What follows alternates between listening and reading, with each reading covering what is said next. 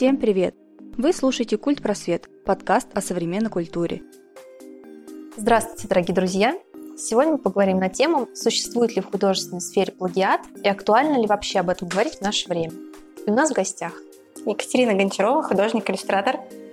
Ольга Чижова, тату-мастер, владелец студии Тату Мяу. Мы немножечко уже касались этого вопроса, как раз-таки о том, что многие пытаются копировать других мастеров, говорили о том, что есть и момент, когда вообще права на какую-то иллюстрацию принадлежат другому человеку. А как вообще думаете, существует ли плагиат в наше время? Потому что, как мне кажется, все, что уже изобрели, нет, все, что уже можно было изобрести, все уже изобретено. И как бы как можно говорить о том, что кто-то у кого-то что-то своровал? Или все-таки такое бывает? Ну, я не знаю. Давайте тогда я начну, потому что на самом деле он существует, он большой и ужасный, и о нем сейчас прям капец как актуально разговаривать, особенно в сфере иллюстрации про тату не знаю, вот, но у нас это очень такой актуальный вопрос.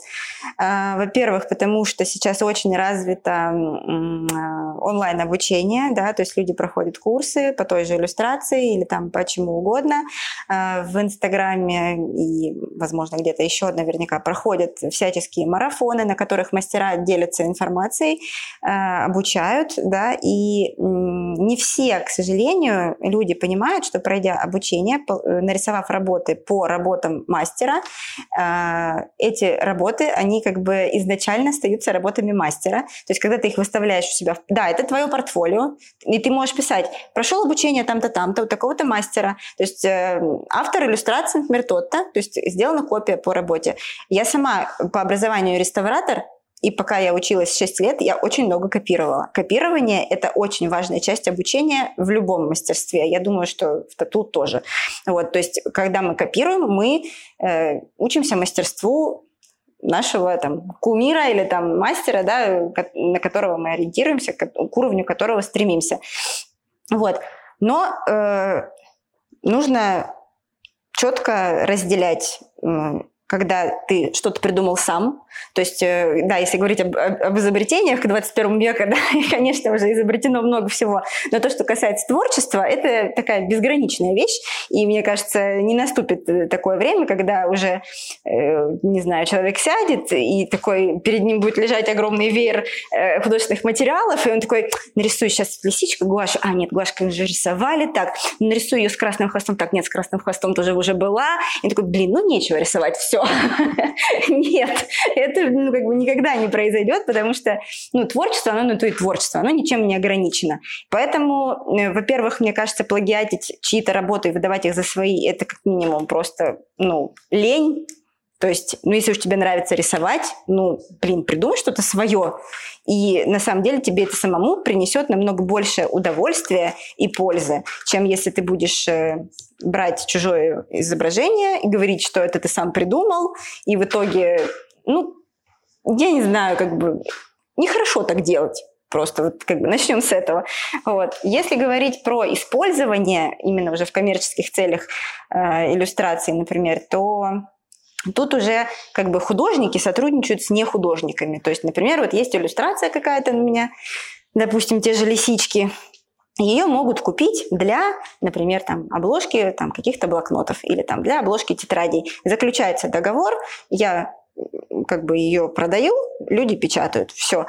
Э, права при этом остаются у меня. Я могу ее еще раз кому-то продать. Вот.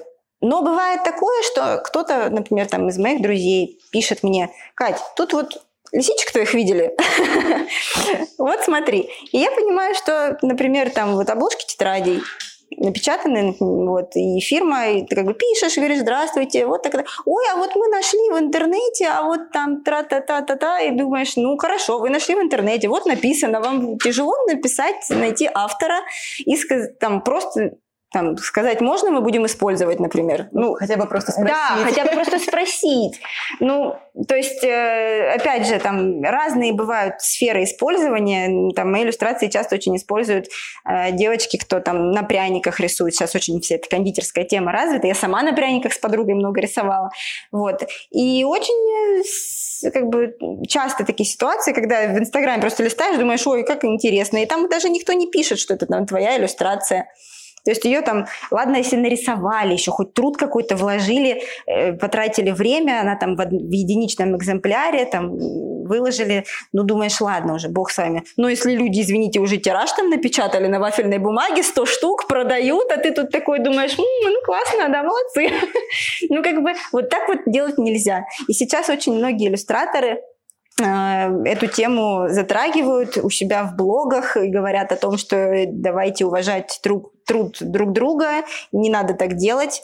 Вот. Э, и, ну, вот, получается, я в Инстаграме меньше года, и не знаю, может, это совпадение, вот, но я вижу, что люди чаще стали писать после, ну, там, мы выкладывали видео, в которых тоже эти темы обсуждали, вот, и люди пишут, они говорят, ой, вот понравились ваши работы, я там хочу сделать не брошку, можно, пожалуйста, вот я у себя выложу, я укажу вас как автор иллюстрации. Да, конечно, пожалуйста, делайте это. Но только да, вот когда вот так это происходит, то это хорошо.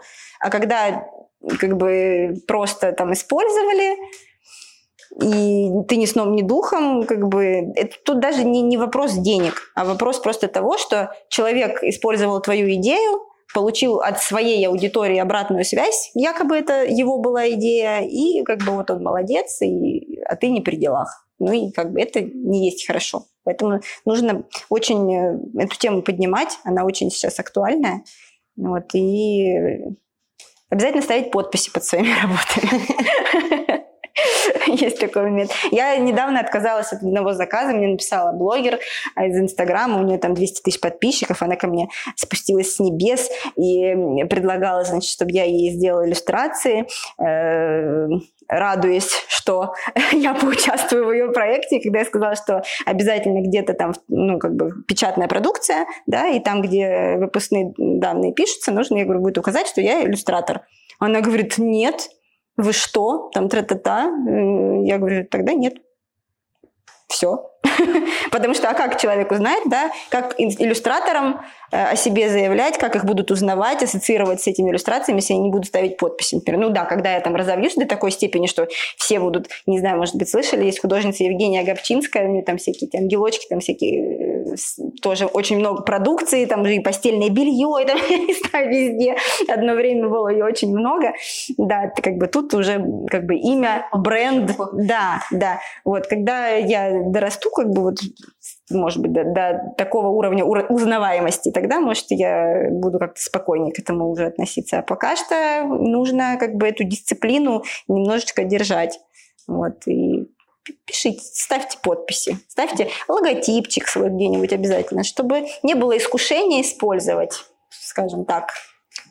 Ну, в тату-индустрии все очень по-другому, я бы сказала, значительно по-другому все, потому что у нас, наверное, ну, я так думаю, нет такого э, понимания, как плагиат. Есть, может быть, э, воровство, я бы сказала, эскизов. Такое может быть. У нас даже в городе был один раз скандал между мастерами на этот, на этот счет, но тут был больше косяк, скорее всего, самого клиента. То есть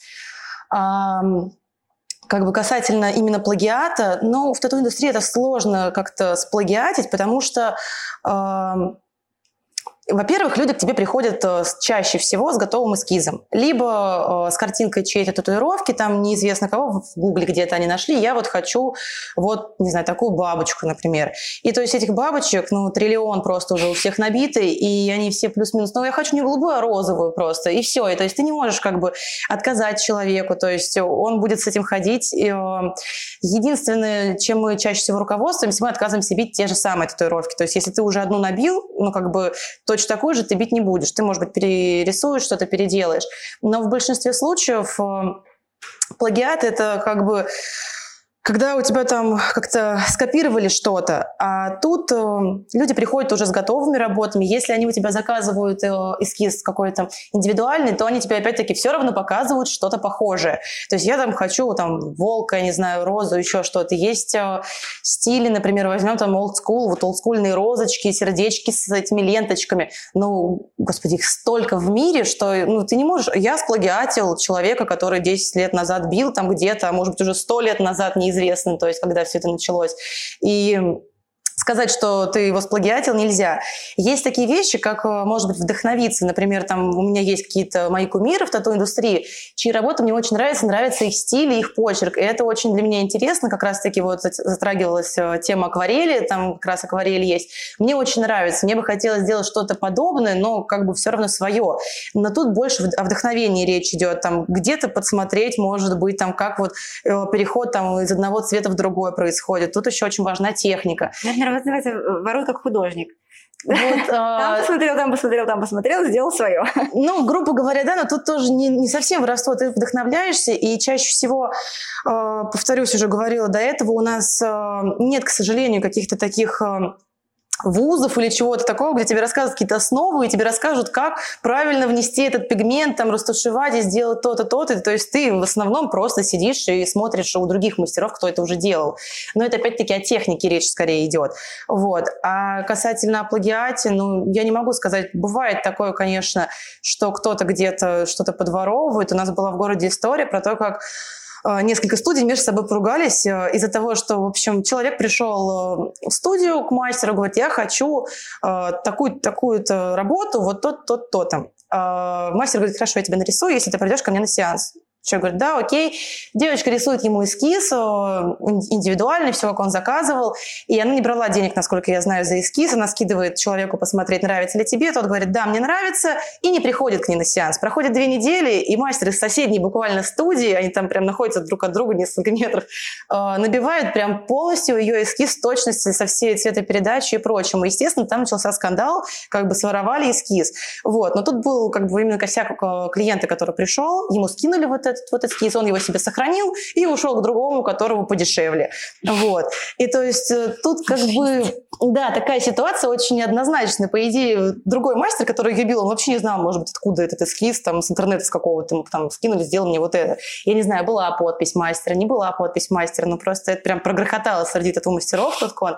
И все такие, вот, да как так? Ну, такое бывает. У меня однажды история, тоже такой момент. В общем, э, у нас есть э, фишка с праздничными эскизами. Мы рисуем какие-то эскизы тематические, там, по фильмам, еще по каким-то вещам. Я рисовала эскиз к э, фильму «Оно», и мне там был клоун с шариком, и шарик, как вот если чупа-чупс откусить, такой кусочек, был типа откусанный. Через какое-то время мне один из рязанских мастеров скидывает эскиз какого-то другого мастера, вообще я не помню, из какого города, там просто шарик тоже с таким надкусом.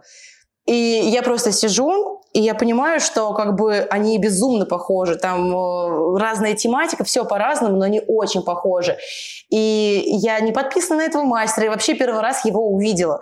Но, возможно, такая еще история, что так как все это дело сейчас переполнено, и художественная сфера, статус-сферы — это очень близкие два понятия, может быть, где-то я видела, запомнила, опять-таки, как это происходит. Ты идешь, там смотришь на облака, и такой, вау, как круто, надо это нарисовать. И также визуально ты где-то мог что-то запомнить и подобное сделать. Мне было безумно стыдно за ту ситуацию, потому что я ну, не подозреваю, как бы, грубо говоря, ну, подтырила, получается, идею, потому что мы очень долго искали этого мастера э, именно у нас в студии переполох был, потому что я очень нервничала из-за этого. Мы искали э, дату, когда он выложил, кто у кого спер в конце концов. э, и насколько я помню, он выложил это раньше меня. И мне было очень неудобно за ту ситуацию. Вот. Но это было как бы не специально, то есть я не прям такая там сворую-ка я твою идею, а просто как-то вот, видимо, где-то в голове это отложилось. Но тут тоже как бы опять-таки вопрос, э, если честно разбираться, я не воровала у него эту идею, а просто, видимо, запомнила где-то это.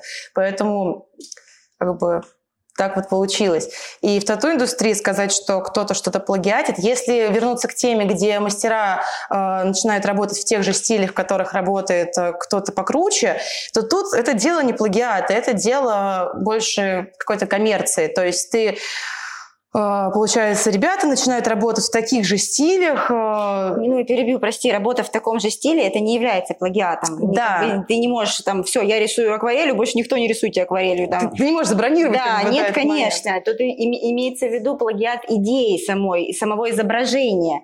Вот. Да, но вот я говорила о том, что если бы в идеале, да, в таком прекрасном мире, в нашем представлении, если бы, допустим, все мастера работали каждый в своем стиле, то все бы были бы сыты и довольны, потому что что отрабатывали бы свое мастерство, повышали бы скилл, и э, клиентская база, которая направлена именно на этот стиль, шла бы именно к этому человеку. У нас таких несколько в городе. Кто работает в реализме, кто там вот работает в дотворке, там, например, и Тут дело, да, не о плагиате, а о том, что просто люди начинают работать в таком стиле. Но у человека есть свой почерк, и это достаточно грустно, когда э, стараются скопировать именно его почерк, чтобы, ну, отхватить какой-то кусок его аудитории, mm-hmm. чтобы заработать на этом денег. То есть тут действительно о коммерции идет речь. Mm-hmm. И с одной стороны, это круто, что люди вроде как бы э, воспринимают этого человека как мастера и ну, стараются также классно бить. С другой стороны, э, почему бы тебе не попробовать что-то свое? Э, он э, один в своей стезе работает в нашем городе, у него там плотная запись, все отлично, к нему идут люди, плюс он очень раскрученный мастер. Эм, но вот это вот желание откусить кусок какой-то, оно никуда не девается, и я не думаю, что это есть хорошо. Было бы круче, если бы мастера не пытались бы скопировать э, вот этот вот конкретный почерк именно одного мастера крутого городского, а именно попробовали бы сделать что-то свое, и это им бы больше даже принесло какой-то пользы и своей клиентуры. На самом деле даже для аудитории более приятно видеть, как, например, начинающий мастер учится у какого-то крутого мастера, он об этом рассказывает, он говорит, вот смотрите, я учусь у такого мастера, у него вот такие-то работы, такой стиль, я у него учусь. И люди видят, что ты учишься у крутого мастера, они видят, как ты растешь, и их отношение к тебе тоже, соответственно, растет. Ну, как Соглашусь. бы это правильный путь. Но мы же говорим не об обучении. А, это совершенно разные люди, да. и они никак не контактируют. У нас, например, в студии есть обучение, то есть у нас обучаются мастера, они прикреплены к мастеру, который их обучает, и там все это дело им объясняет, показывает и так далее. Вот. Э, поэтому я соглашусь, в плане обучения это влияет э, на рост именно этого ученика. А когда это происходит отдельно, ну, не знаю, мне кажется, это как-то такое не очень э, красиво, когда еще у них это и не получается. Вот. Как раз в следующем выпуске поговорим про обучение, про то, что делать как начинающему мастеру, начинающему художнику. А сегодняшний наш подкаст подходит к концу. Вы можете слушать нас на всех доступных подкаст-площадках iTunes, Google Podcast, CastBox, Яндекс.Музыка и ВКонтакте. Мы будем благодарны, если вы оцените наши труды. Все ссылки на нас и на наших гостей в описании. С вами была команда Арт Центр. Услышимся на следующей неделе.